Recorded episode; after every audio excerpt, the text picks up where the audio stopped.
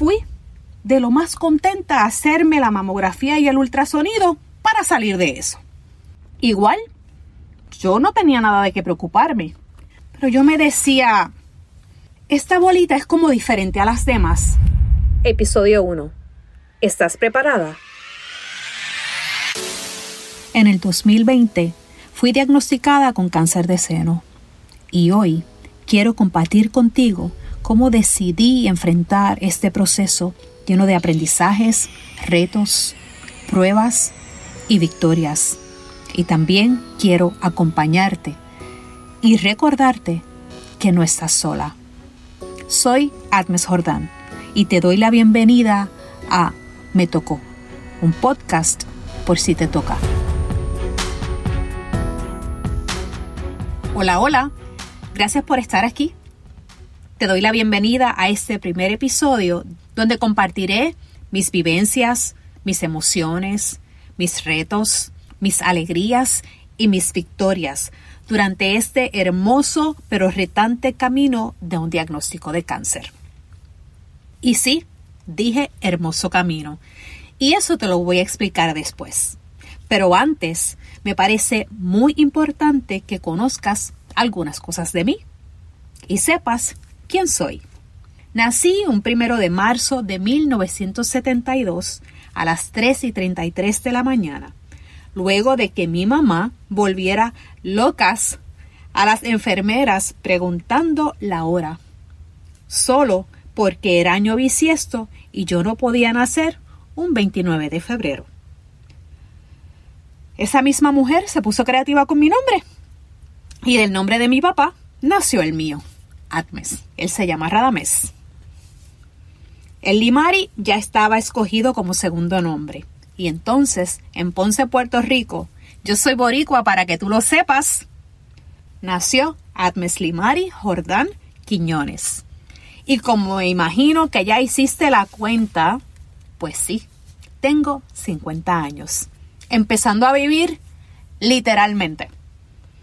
Tuve una niñez que recuerdo con alegría, correteando por las calles y jugando con mi hermano cuánta cosa se nos ocurría. El deporte siempre ha sido parte de mi vida, especialmente el running. Mami y papi criaron una mujer fuerte, de carácter. De mami heredé ese, como dicen por ahí, ese guille de Wonder Woman, todo lo puedo hacer. Y de papi, el ser atrevida, a soñar y a no tener miedo. Ambos me enseñaron que siempre uno tiene que dar lo mejor sin importar las circunstancias. A que a lo que se le pone empeño se logra y que de todo siempre hay algo que aprender. Así logré graduarme de bachillerato, luego hice una maestría en relaciones laborales y comencé a trabajar en el área de recursos humanos en el cual aún trabajo. En el 2010 quería realizar un sueño me puse como meta realizar ese sueño y me fui a estudiar derecho. Ya para ese tiempo estaba casada y con una hija de cuatro años. Y recuerdo que le dije a mi esposo, quiero estudiar derecho porque ha sido el sueño de toda la vida. Y él me dijo, dale, cuentas con nosotros. Y así, en el 2014, me gradué de derecho con honores. Pero la vida siempre nos sorprende y en 2016 me mudé a Miami tras una oportunidad de trabajo. ¿Se acuerdan que le dije que era una atrevida? Pues este es el perfecto ejemplo. Con sustito por el idioma, por dejar ese comfort zone y dejando mi familia en Puerto Rico, me lancé. Y gracias a Dios por ese momento y por esa oportunidad, porque fue mi tiempo de preparación para lo que viviría en el 2020 ese bendito año donde el mundo entero se paralizó y se puso, como diríamos en Puerto Rico, patas arriba. Ese mismo año fue donde mi vida cambió para siempre. Recuerdo que en pleno febrero estaba yo súper inmersa en mi trabajo, lidiando con todos los retos que presentaba el COVID. Ese febrero, en un autoexamen, me tocó mi seno derecho y noto una bolita. algo que no había antes. Hice visita médica y de ahí me dieron el referido para los estudios de rigor, mamografía, ultrasonido. Nada extraño para mí, porque desde mami era algo que me hacía con regularidad. Ah, sí. ¿Por qué digo desde mami? Porque ella fue diagnosticada con cáncer de seno en su cumpleaños número 50. Metastizó en el cerebro y a los 54 se me fue al cielo. Pero ya de eso hablaremos después. Como te podrás imaginar, en plena pandemia, de momento, todo cerró. Conseguir citas médicas era muy difícil y yo estaba demasiado envuelta en mi trabajo. Igual, yo no tenía nada de qué preocuparme. Mi prueba genética que me había realizado antes ya había revelado que yo no tenía el gen del cáncer. Así que esto era una rutina más. Y así pasaron varios meses. Pero yo me decía, esta bolita es como diferente a las demás. Y digo las demás porque ya yo me había hecho varias biopsias, todas negativas. Y ya me había sentido otras cositas en mis senos, pero no como esta. Eso que dicen por ahí de tienes los senos tensos, esa era yo. No fue hasta junio del 2020 que conseguí la cita para los estudios.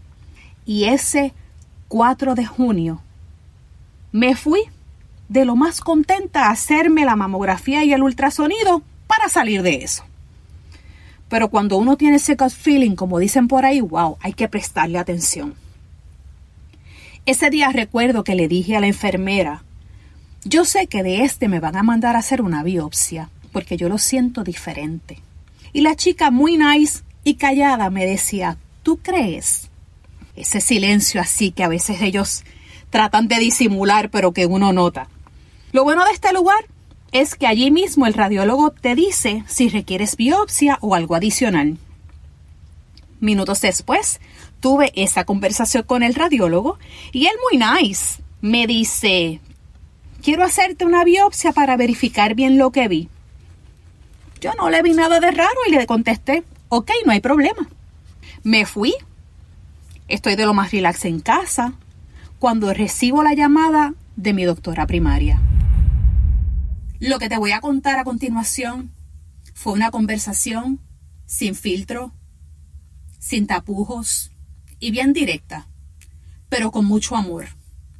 No la cambio por nada, esa llamada y la manera en que mi doctora me dijo lo siguiente. Contesto el teléfono y ella me dice, te voy a decir esto de esta forma porque sé que tú eres fuerte y que vas a poder manejarlo. Quiero que te prepares. Quiero que te prepares para escuchar mastectomía, quimioterapia, radiaciones. Lo que el radiólogo vio es sospechoso y queremos hacerte una biopsia de emergencia. Yo estaba frente a mi ventana, mirando que el día estaba hermoso lo recuerdo claramente. Desde esa ventana se me salió una lagrimita y de inmediato le dije, wow, pues qué es lo que hay que hacer. Y claro, escuchar algo así es como si te cayera no un balde de agua fría, como dirían por ahí, de agua congelada. Desde ese día, yo supe que tenía un resultado positivo. Ese fue el mismo día en que me sentí que me convertí en gigante. Fue algo automático. No había tiempo para llorar, había tiempo para actuar y hacer lo que había que hacer. Y no me malinterpretes, se vale llorar. Lo que no se vale es que te quedes en el llanto y en el miedo, porque eso te paraliza. Y en un momento así, tú necesitas tomar acción. Ese fue el momento en que me vi llena de luz con mis brazos extendidos. Ese fue el momento en que la Wonder Woman que vive en mí me dijo al oído, We got this. Ese fue el momento en que dije, Dios, yo suelto y confío. Tú sabes el para qué y yo estoy lista. Ese fue el día en que Él me dijo a mí, solo esfuérzate y sé valiente. Ahí comenzó mi proceso. Y en el próximo episodio te voy a llevar conmigo a lo próximo que ocurrió en esta historia. Si crees que este podcast le puede ser útil a otra persona, compártelo. Recuerda que familiares y amigos también son parte de este camino. Y si gustas ayudarme a llegar a más personas, califícame con 5 estrellas en Spotify. Eso nos dará mayor alcance para ayudar y cambiar más vidas. Me tocó. Un podcast por si te toca. Es una producción de Leo Ñañe, postproducción Gastón Bafoni. Soy Agnes Jordán y me puedes conseguir en Instagram como Agnes Limarie. Escríbeme, me encantará saber de ti. Hasta el próximo episodio.